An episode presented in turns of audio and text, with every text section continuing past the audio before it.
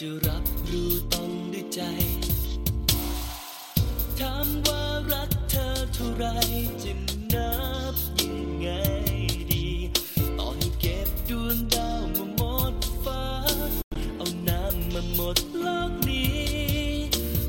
สายที่มี มันก็ยังดูน้อยไป ไม่รู้จะต้องทำสักเท่าไรทำให้เธอ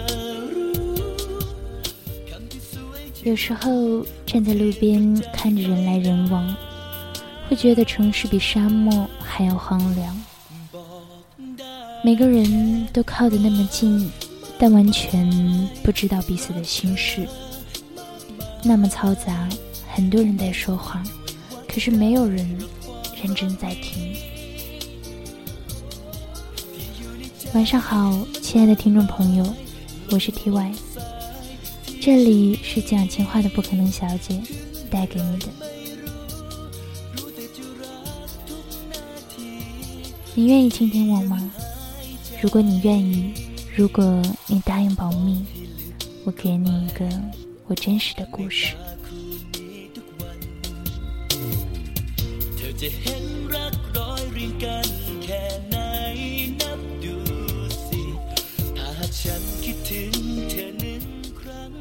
昨天有一个女生是在电台找到我的，她加了我的 QQ 和微信，跟我聊了很多，聊了她自己的感情。她说她失恋了，很难过，痛不欲生，在我这里倒尽了苦水。他问我：“你说他爱过我吗？”我回了一句：“爱过，爱的只是新鲜感。”具体和那个女孩说了什么？到现在我也记不是太清，总之说了很多很多，开导了很久。也许他明白了，也许只是明白了一星半点儿。我知道我和他说的那些，也是我一直不明白的，我参不透的。每个人好像都是这样，当局者迷，旁观者清。在说别人的时候头头是道，到自己的时候也是一头雾水。好似明白，可是却实在的没有明白。也许时间是个好东西吧，就好像很多人在恋爱的时候喜欢说“永远”这个词。我记得你也说过。以前我一直在想，你说的那些永远是什么意思？那时候我们都还小，我觉得永远就是我能每天吃到妈妈做的饭，和每天都能拿到爸爸给的零花钱。后来稍微长大了一点儿，我觉得永远就是能每天都和最要好的朋友、同学在一起玩儿。还有就是能每天都玩自己喜欢玩的游戏，听自己喜欢听的歌。直到我开始谈恋爱了，我觉得永远就是每天都能和喜欢的人说说笑笑。开心的时候我们会接吻，难过的时候他会抱住我，告诉我他一直都在。直到和你在一起了以后，我的这些想法全部都改变了。一天一天，随着时间的流逝，我觉得，永远就是你不要每天莫名其妙的猜忌、乱发脾气就好。就仅仅这一点，我便觉得才是永远。包括以前每次我们吵架、冷战的时候，我就告诉自己，我不会选错人，你会对我好。我们永远会在一起，你知道吗？那个时候，我觉得能和你在一起度过以后的时光，我就好开心。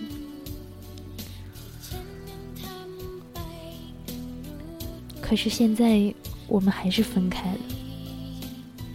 可能每个人都是这样吧，不能为自己说出的那些所谓的誓言打保票，一定会成为誓言。再后来，我也遇到过各种各样形形色色的人，他们对我说各种各样的情况，做各种各样的事。有的说我喜欢你，我们在一起吧；有的说想要留下来陪着我，照顾我。可是你知道吗？他们都不是你。他们都不是我心里最想要的那个你。也许过了很久以后，还是会因为你，因为自己的不争气。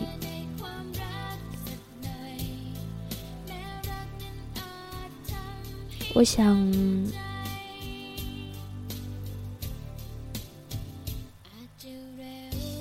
或许有一天，我们都会再爱的吧。但是不知道这个期限是多久，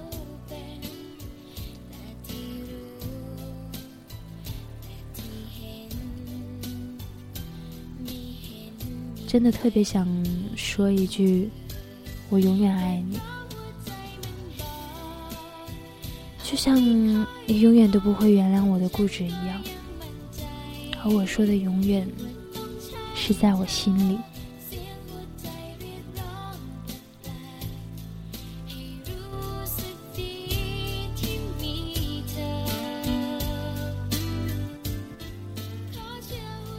这期呢，T Y 给大家带来了几首好听的泰语歌，还有一篇睡前故事。那想知道歌名的呢，可以通过电台的首页关注一下 T Y 的新浪微博。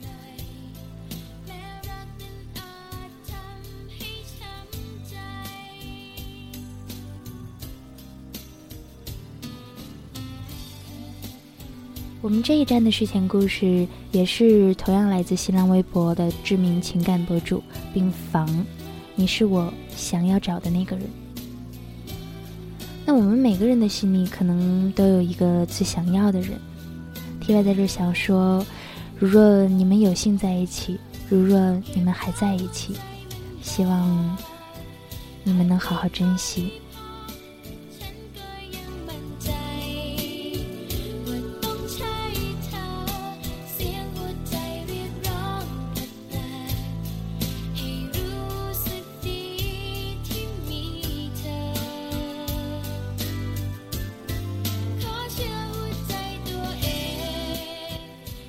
上好的青春里，别太为难自己。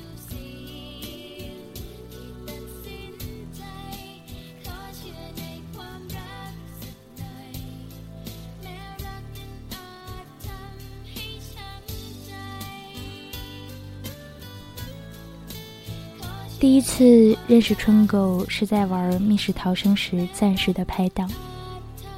当时就我俩抱着好奇的心态。尝试了这一个大家都觉得恐怖的游戏，一群朋友去地下室喝着冰咖啡解暑，我一个人跑到新开的密室逃生馆追寻刺激。听人说这游戏可以缓解压力，起初我进入那个房间之后感到阵阵压力，但是身旁的陌生人却是镇定自若。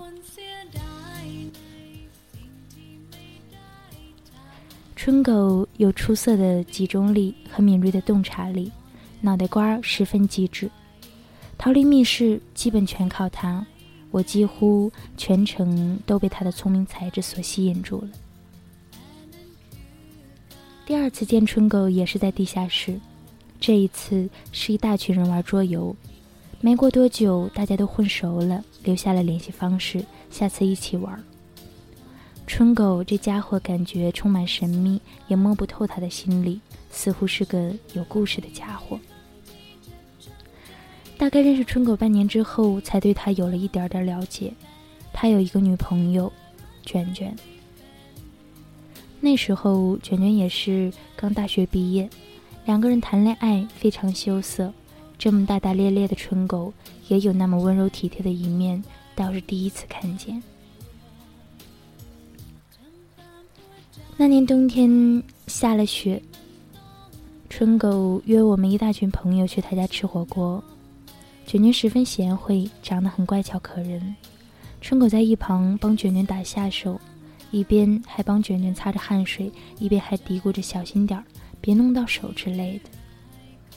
没一会儿，大家齐刷刷的霸占好位子，拿起筷子准备开动。卷卷一边装着菜，一边为我们倒着饮料。看来小两口的日子过得十分滋润。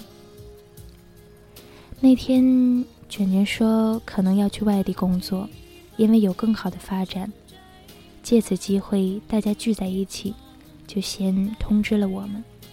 感情这顿饭类似散伙饭似的，大家吃着碗里的，看着锅里的同时，也都说着不着边际的话，尽量的转移话题。春狗全程都拉着一张脸，没有半点响动。晚饭过后，卷卷拉着我，在客厅坐下聊天。他说：“房子，我出去之后，你就多帮我照顾下春狗。他这人大大咧咧的，啥也不懂，你们就多关心他一点，别让他整天窝在家里，我怕他不开心。”我说：“卷卷呐，非得出去吗？在这边发展也可以呀，不然就把春狗带走啊。”这祖宗谁伺候得了他呀？只有你能降住这妖精。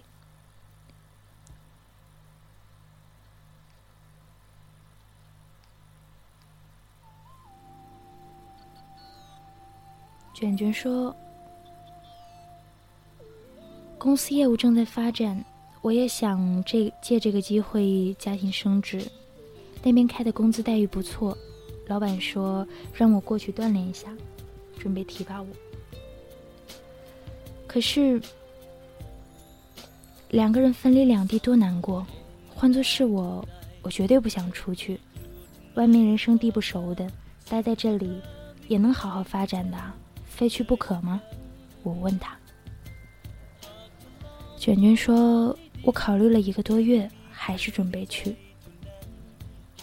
我说：“嗯，既然你决定了，那就按你的心意去吧。春狗交给我们了。”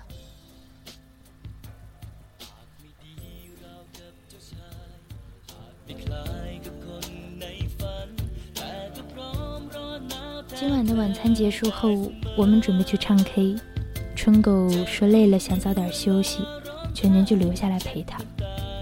我们大家伙儿走出门之后，都说卷卷是不是想要和春狗分手啊？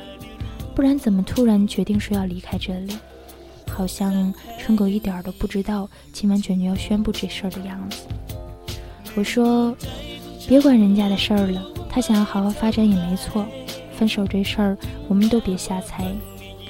他俩感情也蛮深的，不是说分就能分得掉的。你们还不了解春狗那倔脾气吗？怎么可能放开卷卷？可是卷卷铁了心要走的话，春狗怎么拉也拉不回来的吧？突然，阿金冷不丁的冒出一句话，把我们都愣住了，说的也是在理。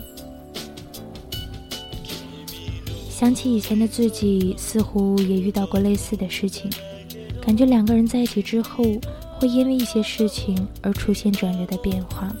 但是难得相遇的两个人，如果说因为单纯一个发展就出走到外边，确实有点不舍得。如果可以，我想和你一起走；如果不可以，似乎多了一份思念的煎熬。那几天里。春狗茶不思饭不想，我们过去看他的那天，桌上放着一封信，是卷卷留下来的书信。我问春狗：“这卷卷是不告而别了吗？”春狗没吱声，就默默地点上一根烟，凶猛地抽着，一根接着一根，还喝着桌上的啤酒。我说：“你们不是分手了吧？”春狗也不吱声，继续抽着烟，喝着闷酒。我让阿金去和春狗说说话，问清楚到底是怎么回事儿。这事是闹大发了呢，还是说无中生有啊？简直累得慌。随后春狗说：“卷卷说想要去发展，过更好的生活，为了他们的将来。”我说：“狗屁不通啊！创造未来这事儿不是得两个人一起齐心协力吗？这点还是我家沈从来的明白事理。我说：“你给卷卷打电话。”这丫头是怎么想的？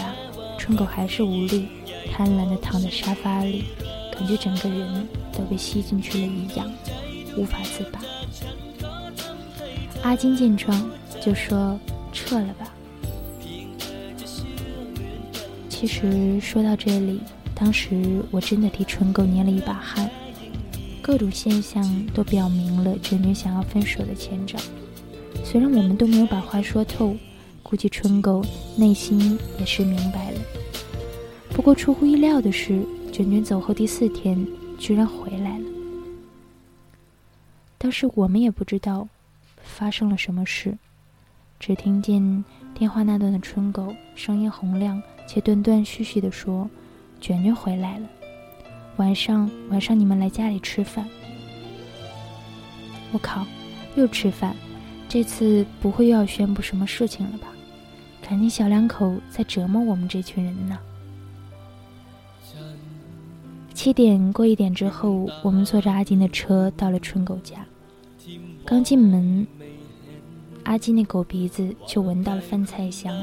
趁机伸手往桌上的盘子里偷吃了一大块牛肉，馋得我直流口水。卷卷在厨房忙活着准备剩下的菜，春狗在一旁打下手，一边帮卷卷擦脸上的汗水，一边嘴里念叨着小心点儿，别弄到手。这画面又让我舒心了不少，感觉真好。在我们仓皇盛开的青春里，永远不知道下一秒会发生什么，出现什么，不知道奇迹和痛苦到底存在多大的意义。但是我们唯一能够明白的就是，爱上一个人会为了他而义无反顾的勇气。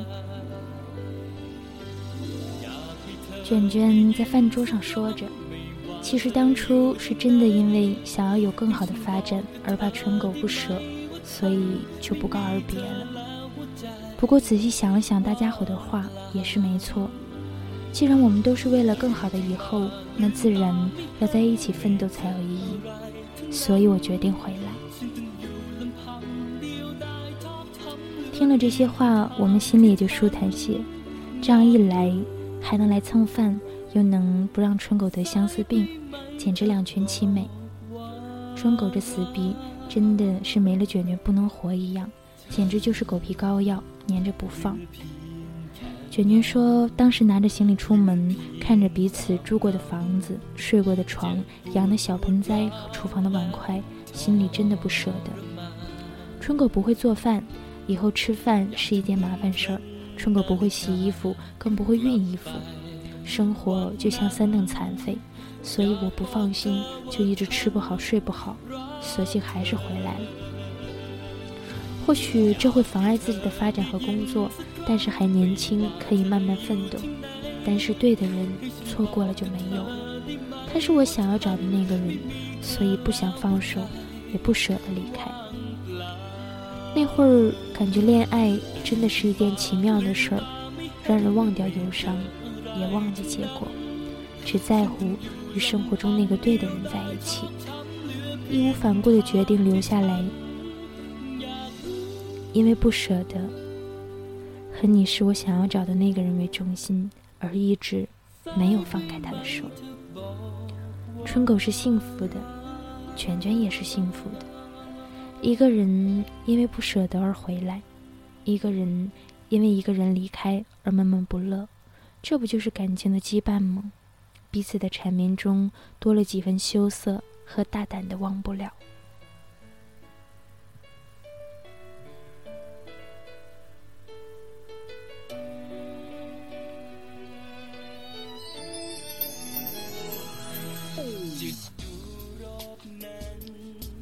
青春浩荡，为了爱情可以疯狂一回，为了梦想可以放手一搏。